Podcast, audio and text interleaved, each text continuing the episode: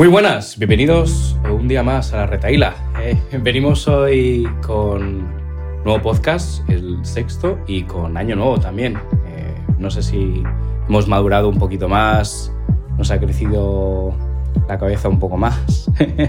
si venimos preparados para lo que viene de 2022, pero bueno, este es el, el comienzo de un gran paso.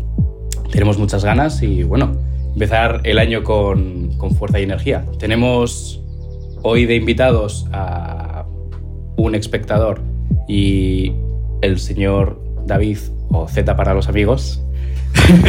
Iván. Iván. Es verdad, es verdad, es verdad. Perdón, perdón, perdón. David no ha podido hoy acompañarnos. David no viene. No, no, David nos ha dejado el micro, pero no ha funcionado correctamente el tinglado que teníamos aquí montado, la verdad. Pero poquito a poco vamos tratando de ir mejorando el, el set que tenemos y, bueno, traer personajes nuevos, diferentes, frescos, que quizás nos hagan la velada un poco más, más amena, ¿no? Ya que el copresentador, como buenamente dijo en el anterior podcast, pues se nos queda un poco frío siempre el podcast y nos quedamos nosotros solos. Le damos hoy paso. ¿Qué, qué tal? ¿Cómo estás? Pues muy bien. Ya pensaba que no me ibas ni a, ni a presentar, la verdad. Bueno, poco más y me echas del podcast. me voy adueñando poco a poco de, de este nuestro podcast que hacemos muy de vez en cuando. Hoy la frase de intro no la has dicho. Hoy la frase no está, es verdad. Bueno, No sé, no sé. Eh, Lo, lo notaba un poco descafeinado. Porque además dices que a ver cómo viene este año nuevo, ¿no? Eh, Motivación y tal, será ganas las tuyas, porque yo Joder, de no he notado ningún cambio. La- o sea, ha cambiado la fecha, pero la vida sigue igual. Bueno, pero no sé, nuevas aptitudes, nuevas cosas que No, pensar. lo, que único, lo único que presenta este nuestro año en, con el podcast es que hoy, gracias a Dios, tenemos invitados y las has introducido muy bien, porque yo no lo definiría mejor personaje y, y no sé qué, qué otro adjetivo has dicho que me ha cuadrado genial. Eh, tenemos hoy con nosotros a Iván. ¿Qué tal, Iván? Hola Eduardo, muchas gracias por esta presentación. Me ha, me ha abrumado. Esto no es la sexta noche, ¿eh? no, puede, no hace falta que hables como... ¿Sabes? Se llama sarcasmo, pero bueno. Vale, pues nada. Sobre Eh, todo por el acierto del nombre. Apuntamos no volver a traer amigos al podcast. Así que nada, Emilio. Bueno, pues aquí andamos nuevamente y, y bueno, con el año nuevo vienen propósitos nuevos, la verdad. Aunque no estemos algunos muy por la labor de sentir el cambio como algo diferente y fresco, eh, sí es cierto que, puede ser una buena época para plantearse nuevos retos. En, en este caso nosotros tenemos el reto de seguir con el podcast ¿no? y que vaya mejorando poquito a poco. Pero, pero en particular, ¿cuáles son vuestros retos en, en este año? ¿Qué, qué tenéis planteado? Hombre, pues muchos. Sí, total, mejorar 2021 no iba a ser muy difícil. Entonces, propósitos, pues un montón. Que los empezó ya en cumplir, ¿sabes? Pero bueno, como el dejar de fumar, ¿no? Estamos a día 2 hoy y, y sigo. Pero bueno, propósitos mucho más amplios, ¿no? Como, yo qué sé, laborales, eh, físicos. Como hablamos muy bien en el pasado podcast, eh, estos cambios de fecha, ¿no? De, pues uno se plantea, quiero una nueva vida, Mm. quiero cambiar cosas de mi vida que no me gustan, pero no tiene que llegar una fecha para querer cambiarlo, o querer cambiarlo, o sentir motivación o ánimos de ello. Eso es. La motivación ya dijimos que era una mierda. Pero que venía bien para ese, ese comienzo, pues aquí es lo mismo, ¿no? Eh, Sí. te- Siempre es la excusa de voy a hacer algo nuevo. Ahora, claro, eh, la gente que lo cumpla de verdad tiene que cumplirlo hasta el día 20 de enero. A partir del 20 de enero ya podemos hablar que es un hábito plenamente, más o menos. Bueno, nos, nos puntualizaba antes de empezar el podcast nuestra, nuestro público que existe como una regla o algo así de 66 días para, de, para cumplir un hábito, Para crear. para, cre- o sea, para crear un hábito, ¿no? 66 días que como la cognición mental pues te, te convierte un propósito en un hábito. Entonces, pues bueno, Mm. tenemos hasta, hasta mediados de marzo para ver si cogemos un hábito. Pero nada. Yo, yo creo que eso cuenta también con el hecho de que, de que en realidad eh, tengamos la, la posibilidad de que puedas escoger, eh, pautar un hábito, pero claro, con sus tiempos de, de descanso, ¿no? Es decir, no te vas a poner a hacer dieta todos los días a muerte o a dejar de fumar constantemente eh, de la noche a la mañana sin más, sino que lo tienes que hacer paulatinamente. Y es eso lo que te va forzando poquito a poco a que en realidad en vez de ser un tiempo determinado de 20, 30 días, pues a lo mejor sea pues, esos 66 que, que se comentaban, ¿no? Bueno, no, no, lo sé, eso, de, eso depende de las personas. a ver, a ver qué piensa nuestro invitado, porque yo, yo la voy a lanzar. Yo, particularmente, soy de todo o nada. O sea, eso de, de, dejar de fumar de a pocos o de hacer dieta de a pocos, no. O lo hago o no lo hago creo que es un problema por mi parte para muchas cosas, pero, pero bueno, ¿tú qué piensas, Iván, acerca de eso? Es que habéis tocado dos temas que, bueno, uno es la dieta, otro es el tabaco, que no tiene nada que ver. Al final, el tabaco, la nicotina, lo que te genera esa sensación de necesidad de, mm. en, momentos de estrés o eh, situaciones malas que vivas personalmente, que te llama el cuerpo a fumarte un cigarro. Y la dieta, al final, el objetivo de la dieta no es adelgazar eh, o ganar músculo o cualquier otro estilo. Al final, yo lo veo más como una educación para saber comer bien. Entonces, en la dieta puedes hacer típicas dietas que tienes un día de descanso, que al final te atiborras a lo que sea, lo que te gusta, McDonald's, eh, Burger King, pizzas, helados. Sí, pero químicamente funciona igual, ¿no? Digamos que la conexión que tú haces en tu cerebro con ese placer, a, a la larga es cierto que una es más está más presente químicamente porque es una, una sustancia externa y otra es algo que generas tú y segregas tú, pero que en realidad también va vinculada más o menos a los mismos patrones o receptores, digamos, ¿no? Entonces te puedes como medio ir desvinculando a las dos cosas, claro, cada uno con su medida, es cierto, porque, por ejemplo, los fumadores dicen que es mucho mejor que quizás no dejen de fumar directamente, sino que vayan utilizando a lo mejor sustancias que eh, sustituyan ese, esa sustancia de nicotina que estás consumiendo. En cambio, en la salud no existe ese tipo de, de, condicionamientos. Hombre, más que diferenciar entre tipos de sustancia o, o, o de acciones, yo me refería más eh, a que a la aplicación en tu vida diaria de un hábito, si tiene que ser paulatina o de golpe. O sea, distinguiendo que hay muchos tipos de hábitos que cambiar o que modificar o que incluir en tu vida diaria, eh, yo particularmente pienso que si voy a hacer deporte, mm, soy de pues cinco días a la semana, no puedo dos días a la semana. O si voy a ponerme a estudiar, no hago, venga, un par de horitas al día y tal, o me pongo diez horas en la biblioteca a full o, no estudio nada.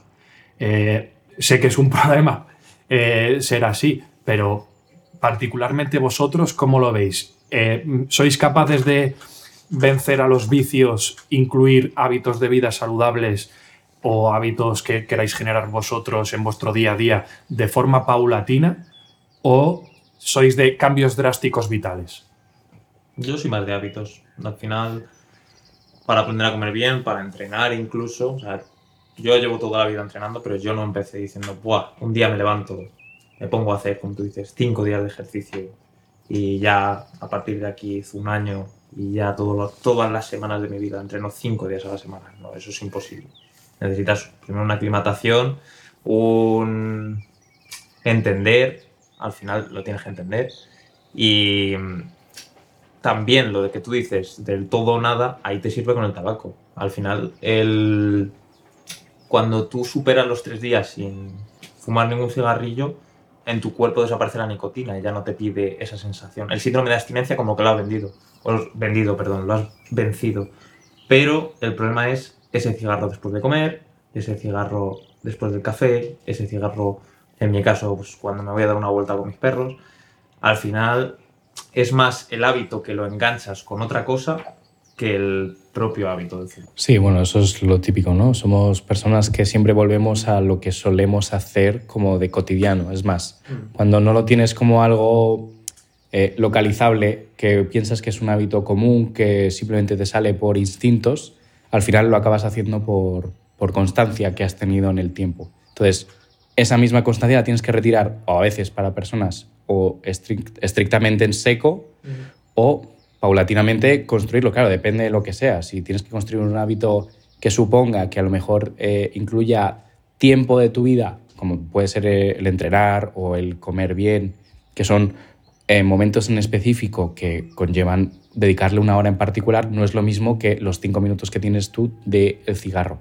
Porque simplemente ahí lo que lo único que estás pensando es, he comido, me sienta muy bien el tomarme de postre un cigarro. Sí, exacto. Pero yo ahí veo la. No sé si llamarlo dicotomía. No. Lo digo porque suena bien lo de dicotomía, pero bueno. Eh, la lucha entre, entre motivación contra disciplina. O sea, ya hablamos que la motivación eh, sirve para el empujoncillo inicial, pero que de motivación no puedes tirar siempre.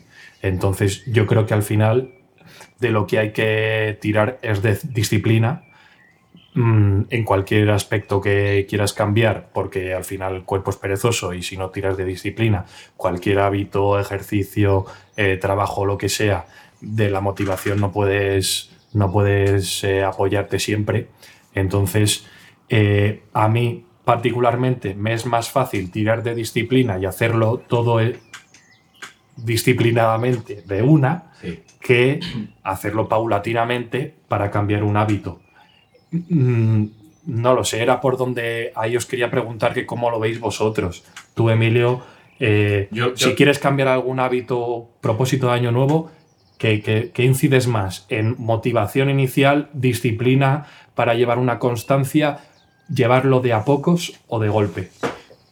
Va dependiendo según qué tipo de, cosas sean. Porque, por ejemplo, si he entendido, antes, o sea, soy, suelo ser bastante estricto y bastante eh, nazi en ese sentido de pautar las cosas eh, tal, tal y como vengan, ¿no? De tratar de que todo esté perfecto y que todo venga bien eh, encuadrado para que no se vaya por ningún lado. Pero es cierto que si pretendes controlar tantos patrones de, repente, como si nada, pues al final lo que acabas haciendo es que, sinceramente, dejes ese hábito de lado.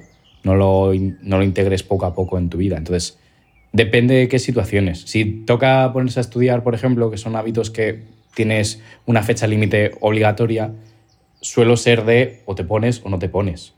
Pero lo que viene siendo aprender, por ejemplo, o lo que ha supuesto para mí aprender a comer, alimentarme, a tener control de lo que hago de ejercicio, todo ese tipo de cosas, ha supuesto un cambio que ha llevado años y ha sido paulatinamente. Es igual que el hecho de tener momentos en los que dedicas, por ejemplo, a aprendizajes que antes no dedicabas. Yo, por ejemplo, eh, personalmente toco el piano y me cuesta eh, encontrar momentos para dedicarme a tocarlo. Entonces, según cómo me vea yo de estimulado, según la carga de trabajo que tenga y según lo interesado que esté en ese sentido, en alcanzar lo que busco como meta en ese año, pues eh, he visto que ha habido una progresión muy, muy grande precisamente por eso, por ponerme simplemente en, de disciplina. en una hora determinada y decir, venga, vamos a cuadrarlo aquí en medio. Pero sí, o sea, no siempre es así, es lo que quiero decir. Bueno, tiraremos mm, de disciplina los que podamos, o sea, lo que podamos, y veremos a ver en unos meses si efectivamente hemos generado hábitos, no hemos cumplido nuestros propósitos de año nuevo o no. Así que te preguntaremos en unos meses, Iván. Si vuelvo. Perfecto. A ver, a ver qué tal está. De momento estamos siendo disciplinados con el podcast, estamos cumpliendo correctamente. Me parece que, estamos llevando a cabo un, un, gran trabajo en ese sentido y bueno, es, es un, un reflejo de eso al final. Bueno, algunos, oyentes, algunos oyentes no piensan lo mismo, ¿eh? ¿Eh? El buzón de, críticas está siempre abierto. El DM de nuestra cuenta de Instagram está abierto siempre para quejas y sugerencias. Eso es, perfectamente. Y encima ahora está vinculado a todo, con lo cual podéis escribirnos tanto por YouTube en los comentarios como los DMs en Instagram y también en TikTok. O sea, estamos ya en todos los lados. Poco más y bueno, no sé dónde tendríamos que salir lo siguiente. Eh, bueno, sería OnlyFans, ya sabes, ábrete un OnlyFans. Eh, bueno, vamos a continuar y hablando de los propósitos de, Año Nuevo y todo lo que estábamos comentando, que también incluye tema de sustancias, eh, sorprendentemente nuestro, nuestro invitado de hoy es, es, farmacéutico, ¿no? Es del gremio, del gremio, sí, efectivamente. Iván, bueno. Bueno, el gremio para vosotros, no para mí del gremio de, la química ¿no? y de las sustancias. Yo, ahora mismo soy un, espectador más. Bueno, entonces, ¿qué me toca a mí? Entrevistarle a él. Perfecto. pues bueno, eh, hola, ¿qué tal? Eh, Hola, ¿qué tal? Como si no te conociese de nada, pero bueno, que Puede ser, tenemos puede hoy un invitado que efectivamente es del gremio de farmacéuticos y, y que se dedica a algo muy peculiar, que es eh, a- al, al control y tratamiento en aduanas.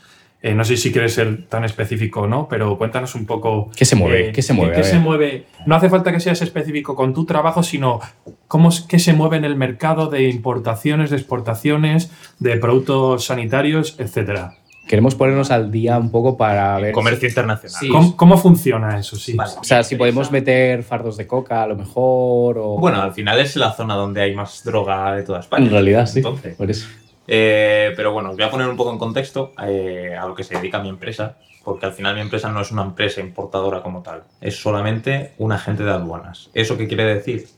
Cualquiera de los dos pide Amazon o AliExpress una cosa de China, de Inglaterra, ahora con todo el tema del Brexit y demás.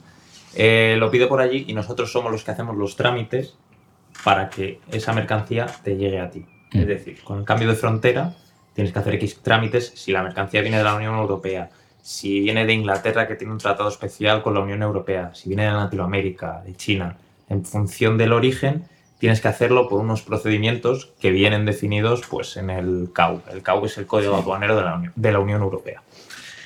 Pero bueno, nosotros principalmente nos dedicamos al e-commerce. Trabajamos con, eh, con AliExpress y también movemos camiones de, mm, de Amazon.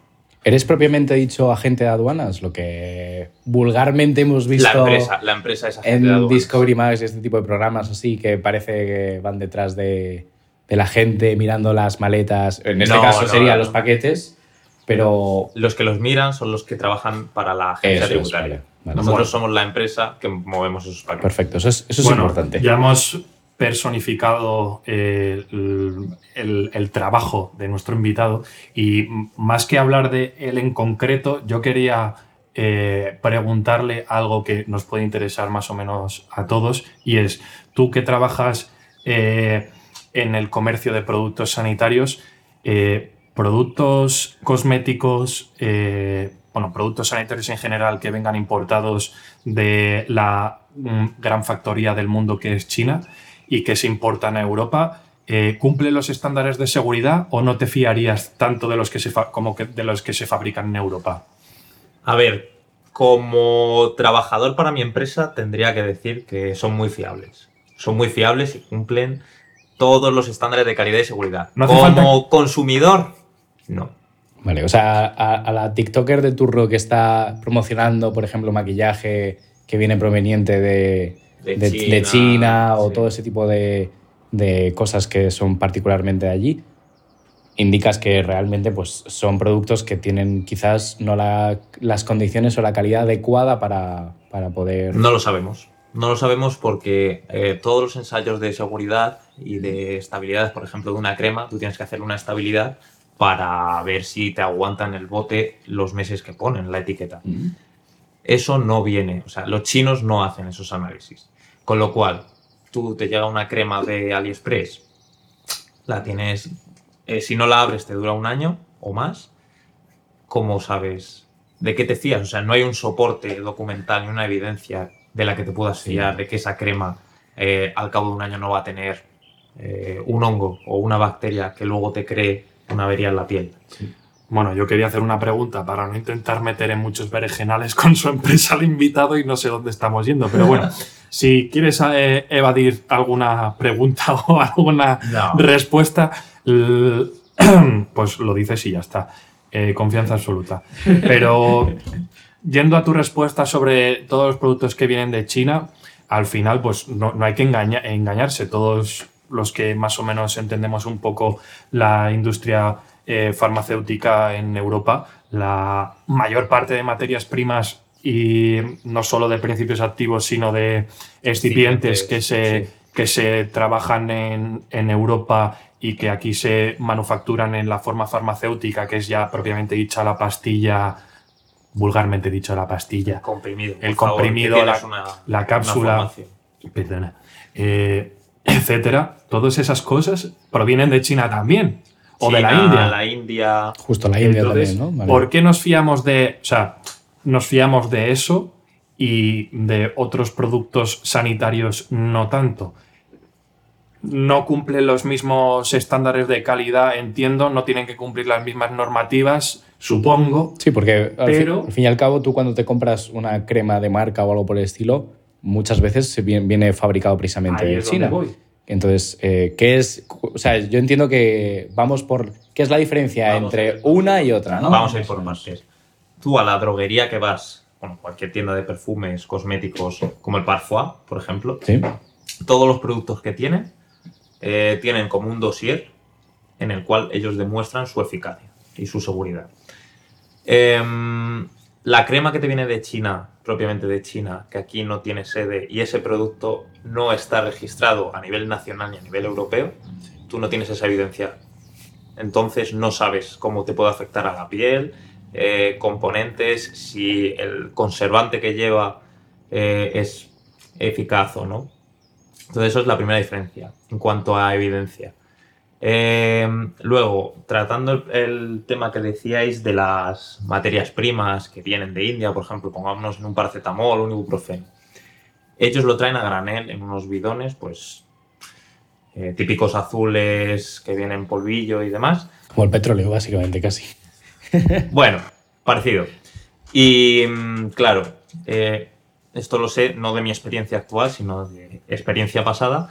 Eso va a un laboratorio fabricante, cualquiera, y en, en el departamento, un departamento específico de, que se llama control de calidad, ellos le hacen un análisis previo a iniciar lo que es la fabricación de esa pastilla o comprimido. Tú con ese análisis eh, lo que haces es comprobar que esté dentro de las especificaciones que manda la Unión Europea. Sí. Una vez cumplen, tú dices, vale, libero este lote para fabricación. Que no las cumplen, lo rechazo. Y ya lo reexportaré, lo destruiré o lo daré a un país tercermundista de regalo. Básicamente que es mucho más sencillo poder controlar eh, desde el principio el, todo el proceso que si tienes que controlar el producto final. Es Exacto. lo importante. Entonces, eh, Iván, si eh, un oyente que nos esté ahora mismo, se esté preguntando qué tengo que ver en, eh, en el etiquetado o qué tengo que buscar en el producto para asegurarme un mínimo de calidad, que sería el, el sello CE, Exacto. o sea, El marcado CE. el marcado CE es lo que tiene que ver un oyente nuestro que quiere comprarse una crema eh, por cualquier plataforma de las que hemos mencionado, ¿no? Sí, incluso las mascarillas que pedimos por Amazon, AliExpress, todas tienen marcado CE. Todas. Sí, vale. Luego también... Que ese ha sido un gran problema, por ejemplo, porque durante el comienzo de la pandemia, perdón que te corte, eh, consistía en eso, ¿no? En que muchas de las personas decían que si las que se fabricaban aquí no eran aquí, que si venían de China, todos los jaleos que hubo en No, es que vienen de China. Era muy curioso eh, ver el etiquetado de algunas mascarillas y dices, coño, si vienen del mismo sitio que el virus, vienen de Wuhan, de Wuhan. Ya, sí, sí, sí, que estaba todo eh, en ese sentido. ya. eh, la globalización que tiene estas, estas incongruencias, ¿no? Bueno, pues estos eh, chistes, ¿no? El- Sí. Las gracias de, de- Estas bromas. eh, esas bromas de la vida, pesadas. eso es, sí, bueno. Que, que al fin y al cabo también parte de los científicos más importantes han salido gracias a todo eh, de Wuhan también. Ha habido muchos estudios en ese sentido centrados de, dentro de las personas que, que estaban en Wuhan, a- a- afi- bueno, afincadas allí y precisamente son los que han estudiado, y más concretamente españoles que han estudiado el tema del virus. No sé si lo conocíais, pero bueno, De eso... eso es algo que, Mm. que se mencionó en su momento. Bueno. Bien, bueno saberlo. Bueno saberlo. Sí, la información. eh, Por eso que ha, El conocimiento no. no ha tenido de todo. Esa ciudad ha tenido de todo. Era como un DayZ simplemente en esa ciudad. En vez de Nueva York o en Los Ángeles, como suelen plantear los americanos, en este caso era así. Bueno, vale. Eh, continuando con eso, eh, también es cierto entonces que todas las sustancias que, que pasan tienen que cumplir un- unos protocolos particulares, pero que es cierto que en algunas situaciones no se sabe del todo. Entonces siempre está en ese limbo en el que a lo mejor ciertas sustancias pues sí lo cumplen y otras como se desconoce o no se puede mirar del todo, pues se deja ahí más o menos como si nada, ¿sí? Hay un problema muy grande en torno a las aduanas, eh, sobre todo a nivel europeo. España tenemos la aduana más estricta que hay. Te mira todo, te hace controles a todo e incluso te tira mercancía para atrás que no te la debería tirar. Mi empresa eh, tiene delegaciones en Bélgica, Francia, eh, Reino Unido, Mm. Polonia y el resto de aduanas son una maría, para que nos entendamos. Em, Polonia, como está comunicada un poco con Rusia, eh, la vía ferrocarril, vienen muchos, muchísimos cosméticos y productos sanitarios a través del, del tren. Por vía férrea. ¿Fue ¿Férrea? Sí. Vía férrea, sí. Y claro, o sea, al final los controles que te, que te piden allí para meter este tipo de productos son mínimos. ¿Qué Mm. pasa? Una vez entra en Polonia, ya está dentro de la Unión Europea. Tú ya puedes mover esa mercancía. O sea, la aduana española es estricta en cuanto a los controles sanitarios En o cuanto a todo. controles arancelarios. Sí, en cuanto a todo. O sea, tema impuestos y eso, ¿no? Eso en realidad te ayudaría para poder eh, formar un e-commerce a lo mejor en Portugal y a partir de ahí pasarlo a, a España. O en este caso, más que Portugal, a Francia. No sé yo, pero no. me fiaría mucho de países mediterráneos en cuanto a agencias tributarias. No sé por qué, Ya. pero bueno, cualquiera que haga lo que quiera. Eh, yo me fiaría más de, de si quieres que tu empresa dé beneficios, irte a otro país. Bueno, ya, pero, pero es cierto que hay ciertos sitios en los que, por ejemplo, hay sustancias que sí están permitidas y otras que no del todo porque se desconoce. Y es cierto que en España les cuesta siempre ir actualizándose en ese sentido. Bueno, España tiene que cumplir reglamentos europeos igual que, que Bueno, cualquier pero después país. los suyos propios también. O sea. Sí, pero el bueno. tema es que la aplicación de esos reglamentos en cada país es muy dispar. Claro, será esa la diferencia, porque al final toda es una normativa común. Aceptamos, ahí es donde al entrar en la Unión Europea, entre otras cosas, pierdes un, una- un poco de soberanía, que tienes que aceptar legislaciones que, vengas, que vengan de Bruselas. Bueno, las tienes que aceptar todas y punto. O sea, no hay otra. Entonces, en cuanto a legislación sanitaria, pues mm, tú, eh, lo, lo que ha dicho Iván, tienes que ser estricto en cuanto a su aplicación, pero no en cuanto a su contenido. Eh, pero bueno, eh, a lo que yo quería ir, más que nada, es eh, que me he perdido. ¿Cómo no? Me he perdido. Vale. eh, esto también lo podríamos centrar en el sentido de que, pues, nosotros ahora pongamos el ejemplo de que queremos eh, cerrar, y eso me ha sucedido, y tengo bastantes eh, contactos de personas que se han dedicado durante mucho tiempo al comercio con China, ¿no? Nosotros queremos ahora poner, eh, digamos, un centro operativo en China y enviar a partir de allí, pues, ciertos productos y sustancias. Es más, grandes compañías y corporaciones farmacéuticas es lo que suelen hacer en ese sentido también, a lo mejor, ¿no? Tener la fabricación centrada en, en otro país porque es mucho más económico y mucho más sencillo y a partir de ahí ya lo eh, traen a España, que por ejemplo, España, por donde está situado, es un centro neurálgico muy bueno para distribución, ¿no? En general. Eh, vale, y en ese sentido, entonces, eh, ¿qué, se, qué, se, ¿qué se pauta para las grandes empresas y qué sucedería para las pequeñas que, que porque supongo que tendrán un mecanismo diferente, ¿no? Cada unas tienen, unas tendrán una vía más abierta para poder mover mucho más material, pero en nuestro caso, si somos una empresa chiquitita, pues será mucho más complicado en ese sentido. Sí. em, a ver, esto es como todo. Cuanto más grande sea la empresa, más factures y más dinero le des al Estado, más te van a levantar la mano. Esto es como todo. ¿Qué pasa? Em, lo que hablábamos, si trabajamos a partir de materia prima, al final es mucho más fácil su importación. Obviamente tienes eh, controles por parte de la far- la- el departamento de farmacia de las aduanas centrales que está en, en Barajas. Eh, tienes aparte una aplicación especial para todo lo que son productos farmacéuticos. Dentro de productos farmacéuticos englobamos eh, medicamento, eh, sustancias para fabricarlos, cosméticos, em, productos sanitarios, eh, biocidas, eh, productos de cuidado personal. Englobamos muchísimos, eh, muchísimos productos. Y claro, al final a una, a una empresa pequeña siempre le van a pedir más controles que a una empresa que genere un gran volumen de trabajo y un gran volumen de dinero. Mm. Totalmente, es, es la, la lógica de, de cómo funcionan las, las eh, fuerzas económicas y, y políticas en, hoy en día, ¿no? O sea, dice, bueno, lo dice Juan Ramón Rayo y Miguel Ancho Bastos, el capitalismo al final es cuando los capitalistas se dedican a hacer capital.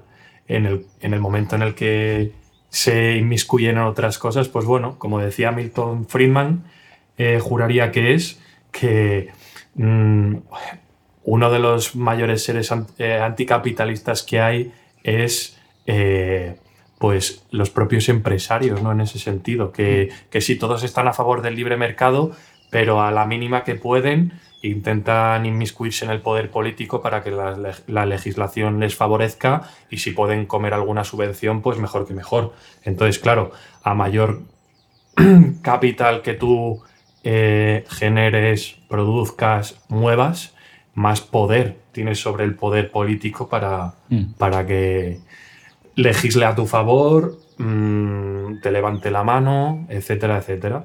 Entonces, pues bueno, ahí entramos ¿no? en, en las teorías de la conspiración Bueno, un poco, sí. pero, pero sí, todo el mundo sabe que el lobby farmacéutico, el lobby de las grandes farmacéuticas tiene mucho poder y es por eso, por la connivencia que tiene con el poder político y, y bueno, y con, otras muchas más cosas, pero... Y eso lo podríamos eh, un poco orientar, ya que hemos hablado tanto de China como con, bueno, China, todo lo que viene siendo As- Asia, el sudeste asiático, etcétera, con, con la medicina que existe hoy en día, incluso farmacéuticamente aquí, de químicos.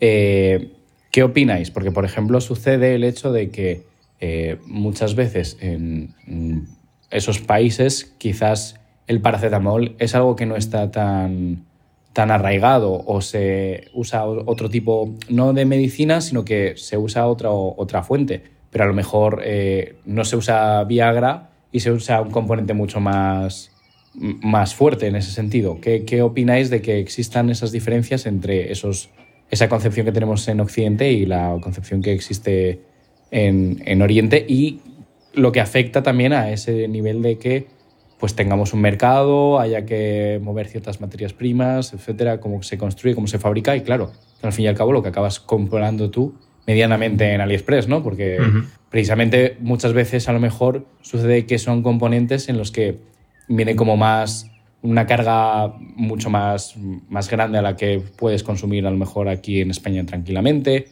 o que quizás está fabricado con unos componentes que tienen una peor calidad y, y no, es, no es la adecuada, ¿no? Yo creo que existen un, un par de diferencias en cuanto a lo que estás comentando. Está, eh, o sea, la aplicación que hacen en los países del sudeste asiático de lo que llamamos medicina occidental es la misma que hacemos aquí. Lo que pasa es que en esos países Bueno. tienen una cierta tradición de medicina natural, eh, medicina tradicional milenaria o lo que sea, que ah, con unos conceptos un tanto pseudocientíficos intentan pues eh, aplicar eso para el tratamiento de ciertas enfermedades. Ahí también entra eh, pues cierto- ciertos intereses, eh, tanto políticos como Mm. económicos. Sí, no, pero, Eh, pero sí pero es cierto bueno. que, que hay. Pero estamos comparando lo que es Justo. eh, qué usan allí ellos principalmente con lo Eso que es. usamos aquí nosotros. Justo.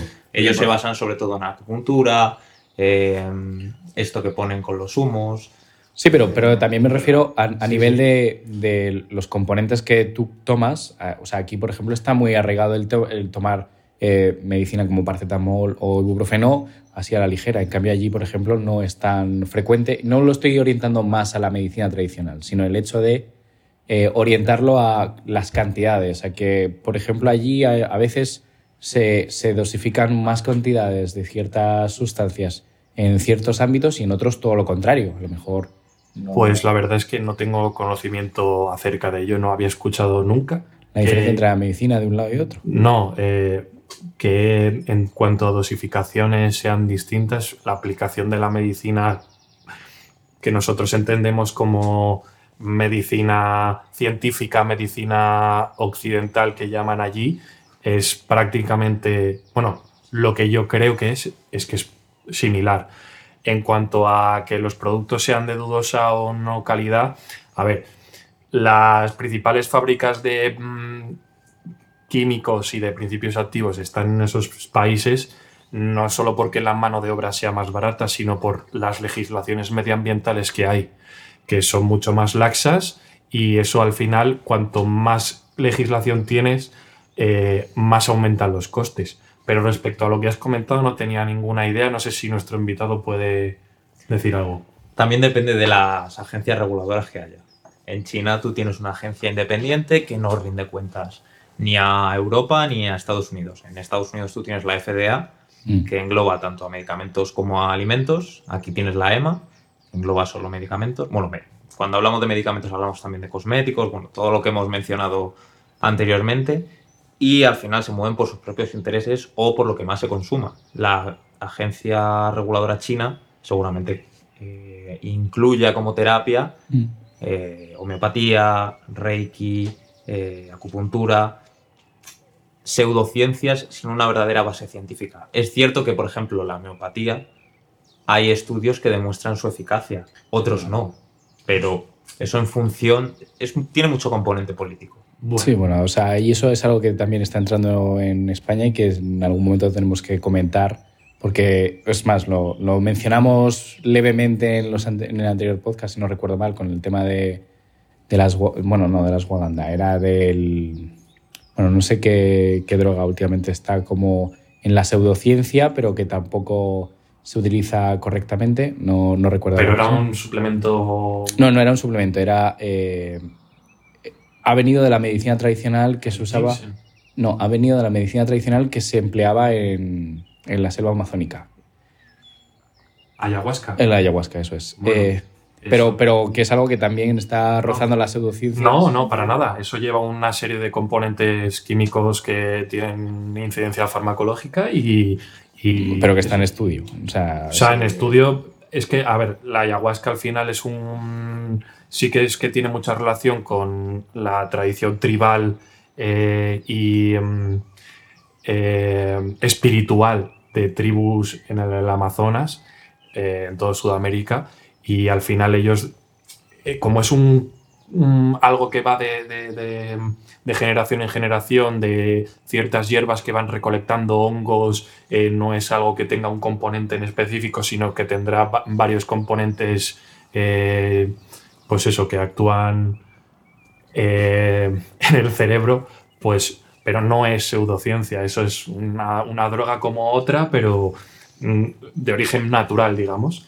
Eh, yo a lo que me- le preguntaba a, Iván es no tanto entre las agencias las diferencias, sino lo que comentaba Emilio, yo creo que es en el uso que dan ellos de nuestra medicina, de, eh, bueno, no de nuestra medicina, si- sino en el uso de ciertas sustancias en, en- para diferentes usos, eh, diferentes cantidades, si tú tenías algún conocimiento de eso.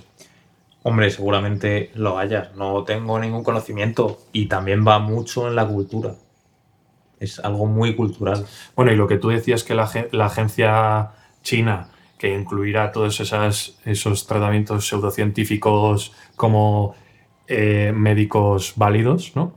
Eh, prácticamente seguro, porque China ejerció fuerza en la OMS hace un poco antes de que empezase la pandemia para que la OMS eh, incluyera. la medicina tradicional china como tratamiento válido y la OMS lo, lo incluyó. Sí que es verdad que por eh, seguramente por intereses económicos, porque la OMS se sustenta por inversiones de todos los países que pertenecen, pero principalmente de los grandes países eh, del China, mundo. Estados Unidos. Y Estados. Unidos con Trump dijo que no quería pagar más eh, a la OMS dinero, ¿no? Y, y dijo, y donde dio un paso atrás Estados Unidos, o donde siempre da un paso atrás Estados Unidos, lo da para adelante China, ya lo ha hecho en Afganistán este verano, ¿no?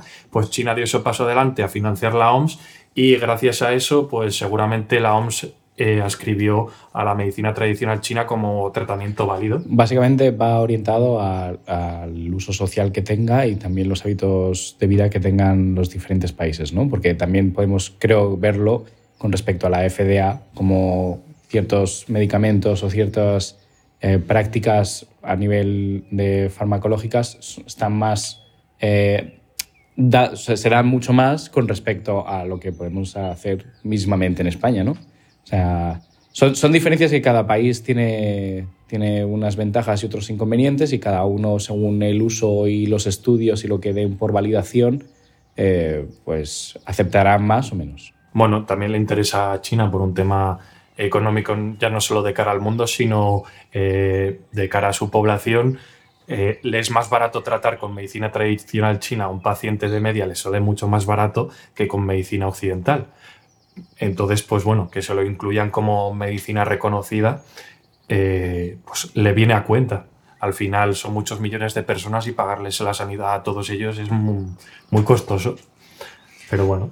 Bueno, bien. Eh, yo creo que hoy hemos aprendido un poquito más a nivel farmacológico, cómo funciona básicamente las aduanas en España en ese, a ese nivel. Y bueno, eh, cómo también se interpretan las, las, cosas, ¿no? Que en función de, de, lo que sea, de quiénes sean y, y, cómo funciona la farmacología en general en España, pues eh, hay cosas que nos aceptarán, serán más beneficiosas y otras no.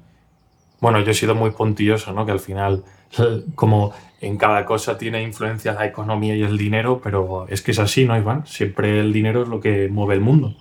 A ver, y más ahora, que al final eh, han aparecido dos gigantes de la logística, bueno, han aparecido, ya llevan bastante tiempo, que son Amazon y AliExpress, mm. y todo ello obliga a cambiar el mercado. El mercado ha cambiado solo por ellos. Porque sí, sí. ahora solo hay un modo de transportar, bueno, de gestionar esa mercancía en las aduanas y han creado un procedimiento exclusivamente para e-commerce. Entonces, unas empresas tan grandes con tanta que generan tanta riqueza y mueven tanto dinero, al final pueden hacer lo que quieran y legislan para ellos. ¿El movimiento de mercancías tú crees que es un gran valor añadido en el, eh, en el precio de un producto o que hoy en día como estamos viendo todos los gigantes que se, se dedican a la distribución, eh, es un poco, no iba a decir burbuja, pero casi más está, está creciendo el tema de distribución que el tema de mmm, generar un producto. Pero generar un producto siempre va a tener valor siempre y cuando cubra una necesidad de la población. Lo hemos visto con la vacuna, lo hemos visto con la nueva píldora que ha sacado Pfizer para tratar el COVID y lo, lo, vimos en su momento cuando empezó Amazon. Todo depende de lo que generes, del valor añadido que, que des. Ya, pero a lo que me refería es los gigantes que estamos hoy viendo que mueven el mundo, ¿no? Uh -huh. eh, bueno, no todos, ¿no? Pero son, se están convirtiendo en gigantes porque manejan la distribución de una manera excepcional. Genera tanto valor al producto distribuirlo bien eh, frente a producir un producto novedoso o que cubra una necesidad o que sea útil? Ahí hay dos, dos variantes. Uno, eh, Amazon revolucionó el mercado de traerte un producto de cualquier parte del mundo a tu casa y eso antes no existía. O si existía, te redujo mucho el coste y el tiempo. Eso para empezar. Segundo, estos gigantes, aparte de tener eh, su propia red de distribución de mercancía, ahora están queriendo crear sus propios productos.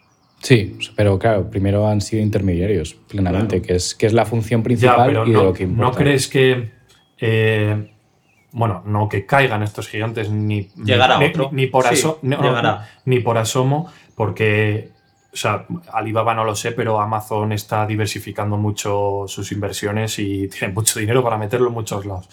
Eh, pero que la distribución eh, caiga, o sea, como, no como burbuja, sino eh, haya lugar a mm, eh, otras empresas y que estas no sean tan grandes y reduzcan a lo mejor su tamaño en cuanto a distribución, o ¿O no ves que el panorama en ese sentido vaya hacia esa dirección? El problema porque, es que. Porque estos... se llaman monopolio, me refiero. Sí, pero el problema es que estos dos gigantes han reducido los costes a niveles absurdos. A ninguna empresa puede competir con ellos a ese nivel. Por eso no surge nadie más. Tienes a Amazon que lo creó, pero tienes a los chinos con AliExpress que también le están compitiendo de tú a tú a Amazon. ¿Por qué? Porque al final eh, es la gran productora del mundo China. Sí, sí, o pero es que además eso ya existía. Sorprendentemente AliExpress no era algo que existía plenamente eh, hace unos años porque no se conocía, pero ya estaba implementado dentro de, de todo lo que viene siendo eh, China. Entonces, lo único que hicieron fue abrirlo.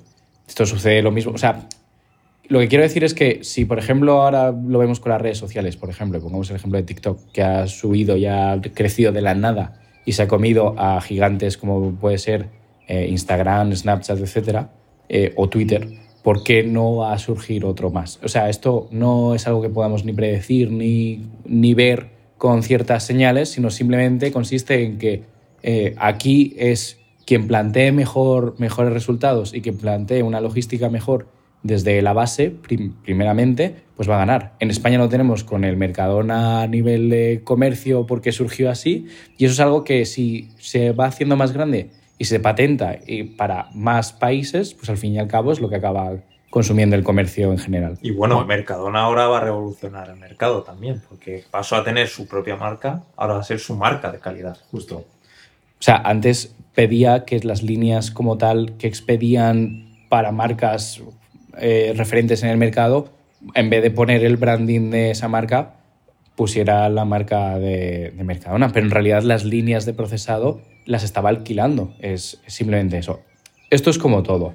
Tiene una evolución, tiene un progreso, algunos crecen, otros mueren y O sea, el... O sea, frente a los gigantes de distribución, para ya cerrar el tema, siempre hay espacio a que surja una nueva tecnología que siga abaratando el coste o que modifique el, Los drones, el ejemplo. sistema de mercado, ¿no? Los drones. Pues nada, a montar una empresa de distribución con drones que abarate ya más el coste y que no tenga sobreexplotados a mensajeros de Amazon y, y a forrarnos, chavales. Eco-friendly, que, no, que sean todos eléctricos. Sí, bueno, claro, ves, ahí ya entonces va subiendo... Tenemos filón. Va subiendo el presupuesto ya. Si ¿eh? nos escucha algún inversor capitalista, algún socio que quiera fundar una, pues aquí estamos, ¿eh? Sí, sí, siempre abiertos a nueva financiación. También DM en TikTok también abierto. primero en el podcast y a partir de ello ya vamos sacando el branding. Ya va- Nosotros nos encargamos de todo ello, no hay ningún problema. Tenemos muchas ideas, somos personas jóvenes con ganas e interés, así que estamos abiertos a todo tipo de, de proposiciones en ese sentido. Pero, por favor, absteneos los de la publicidad de las Islas de, la Tenta- de las Tentaciones, por favor. No queremos productos de Chichinabo que vienen de China, de hacer que de repente adelgace o un té milagroso o lo que sea, por favor, no, ¿vale? Somos personas serias. dentales Eso es, blanqueadores dentales.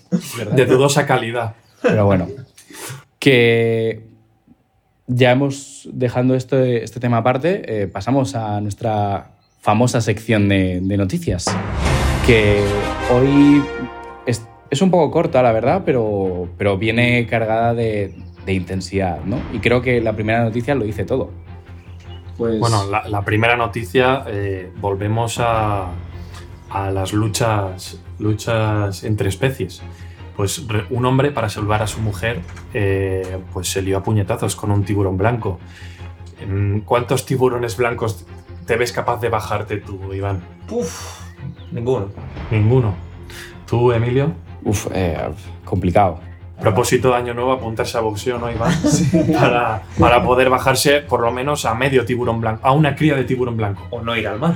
Otro propósito. Bueno, también. Bueno, primero habrá que tener mujer, ¿no? Para eso.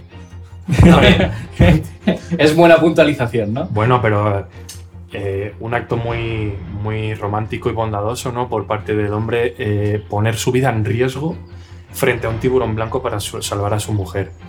No, a mí me parece mm, maravilloso. Un Yo creo que es fake. Aquí no traemos noticias fake, ¿eh? escuchantes, oyentes. Bueno, pero a ver, tiene, tiene su gracia, ¿no? Que una persona se dé puñetazos en el mar con, para salvar a su mujer, no sé. Sí, eh, como la película Deep Blue Sea, ¿no? Que con un afroamericano con una cadena, con una cruz, es capaz de clavársela en el ojo al, al tiburón mutante, ¿no? Para li- librarse Sí. de él. Sí, sí. O sea, Ya estaba en sus fauces. literal.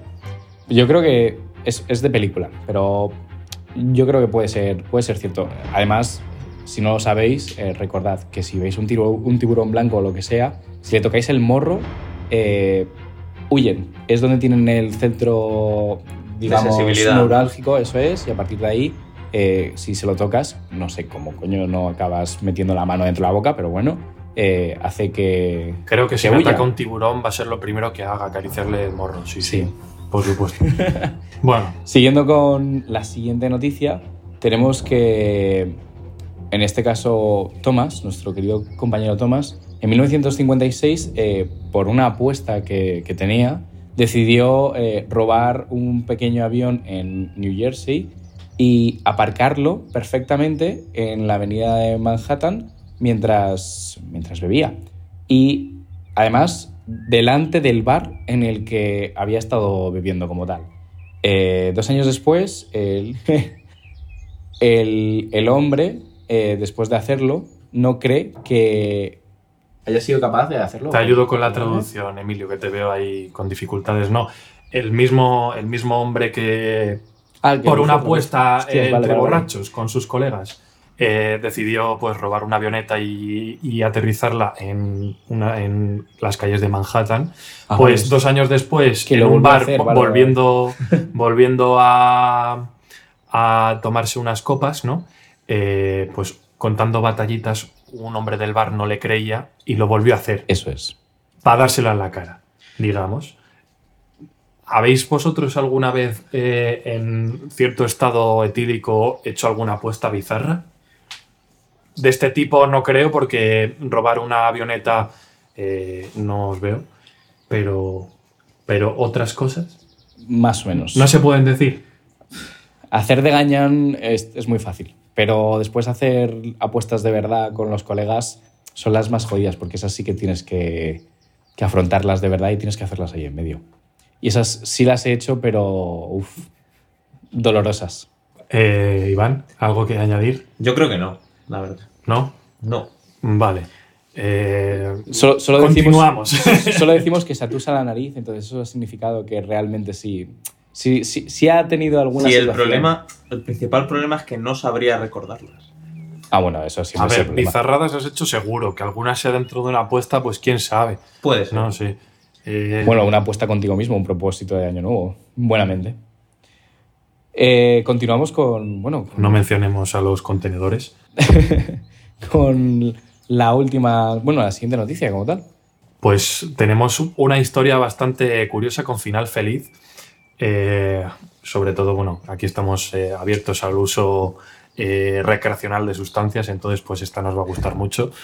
Pues nos narra un, un abogado, un abogado americano que nos cuenta que tuvo que defender al, al cliente más culpable que había defendido nunca, que pues se llamaba Rob y fue hallado por la policía con, con dos libras y media de marihuana metidas en, pues, en bolsas de, de sándwiches, ¿no? Típica bolsa de, que ves en las series, ¿no? De, del PBJ, el sándwich de, de crema de cacahuete.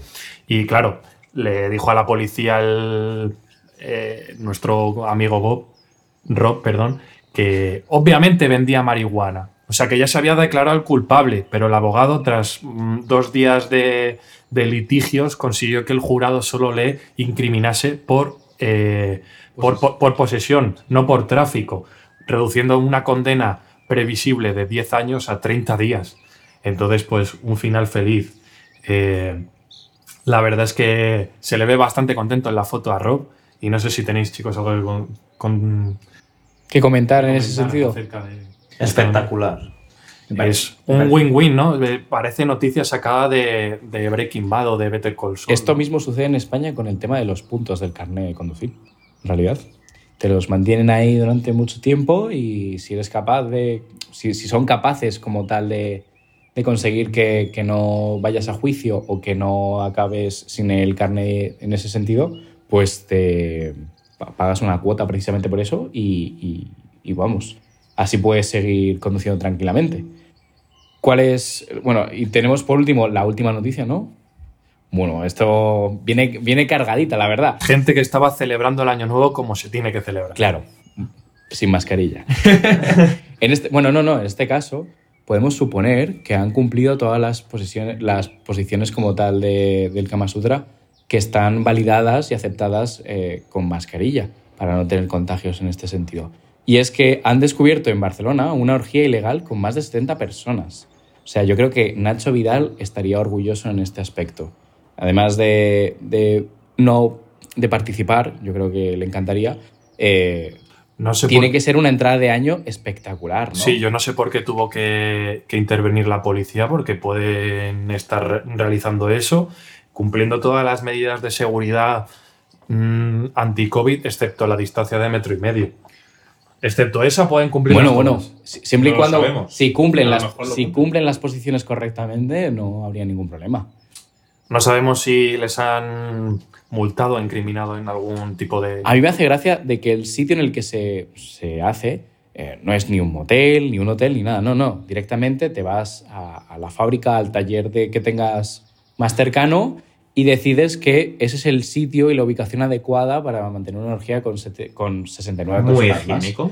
Sí, es, es- es correcto. Pinta de nave industrial, o sea, de que se les complicó la nave y acabaron. Eso es, bueno, no, Bueno, no se les complicó, se les. es una, una celebración que, que se fue por todo lo alto. la. Exacto. Yo creo que es, que es correcto.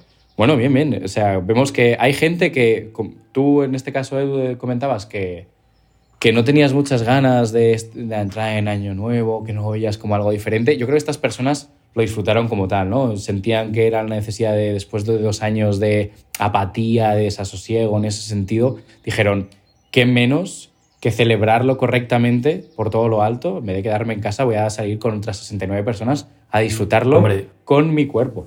Yo creo que si te unes a una orgía con 70 personas en una nave industrial, dos años de abstinencia probablemente no lleves, ¿sabes? Porque el vicio es el vicio y dos años no se aguantan, ¿eh? bueno, a ver, si has tenido que estar confinado, pues a ver, es lo que hay. Bueno, Eso es quién como sabe. el dicho del dinero llama al dinero. En este caso, el vicio llama al vicio, ¿no? Exacto. Bueno, pues nada mal, la verdad. Creo que, que son noticias prometedoras. España va bien. eh, podemos seguir adelante eh, pensando además de que, bueno, joder, que hay gente que se lo está pasando, Sí. se lo está pasando bien. Sí. Nosotros estamos aquí, pero no pasa nada. Nosotros venimos a, a hacer que otras personas se alegren, lo pasen guay y que, bueno, que, que disfruten de, de esa entrada nuevo de año.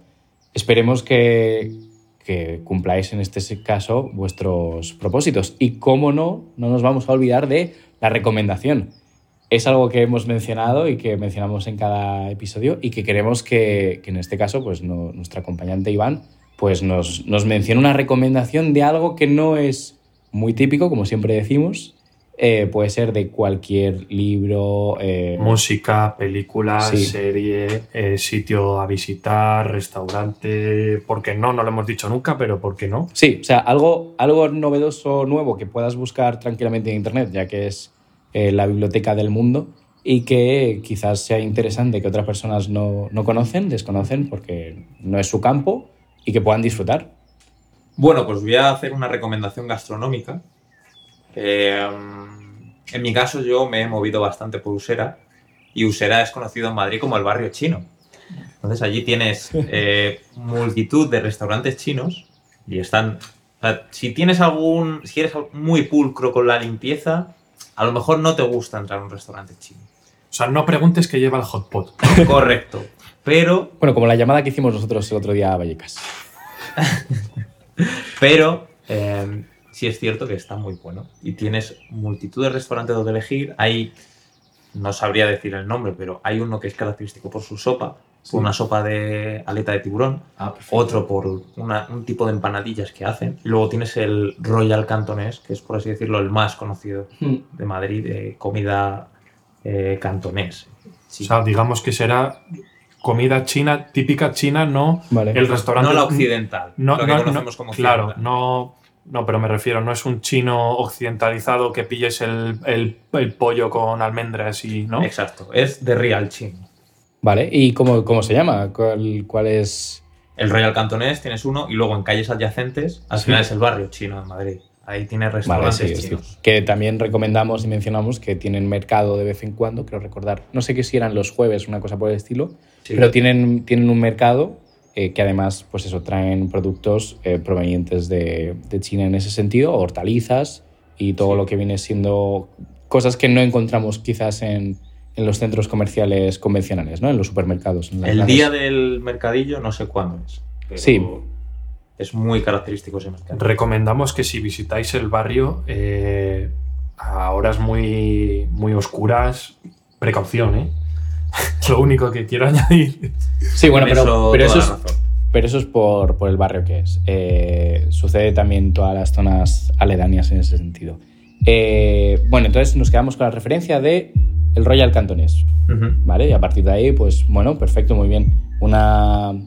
eh, mención culinaria, poco atípica, la verdad, y que, y que nos hace, pues, quizás disfrutar un poquito más de, de la entrada del nuevo año y probar cosas nuevas.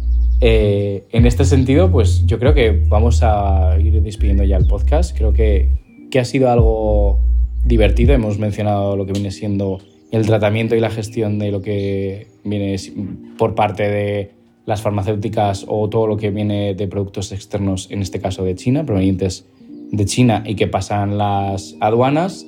Y eh, bueno, también nuestros propósitos de Año Nuevo. ¿Algo que mencionar en ese sentido con presentador? Pues nada más que añadir, ya lo has concluido tú perfectamente. Recomendaciones yo que tenga que hacer, pues mmm, pocas, o sea, ninguna, porque no me deja el presentador que siga continuando eh, y el que se ha liado ahora es él, pero bueno. Eh, un saludo a nuestros fieles oyentes y nos vemos en la próxima. Chao, chao. Que cumpláis vuestros propósitos. Chao, chao, chao, chao. Hasta luego. Chao, chao, chao, chao.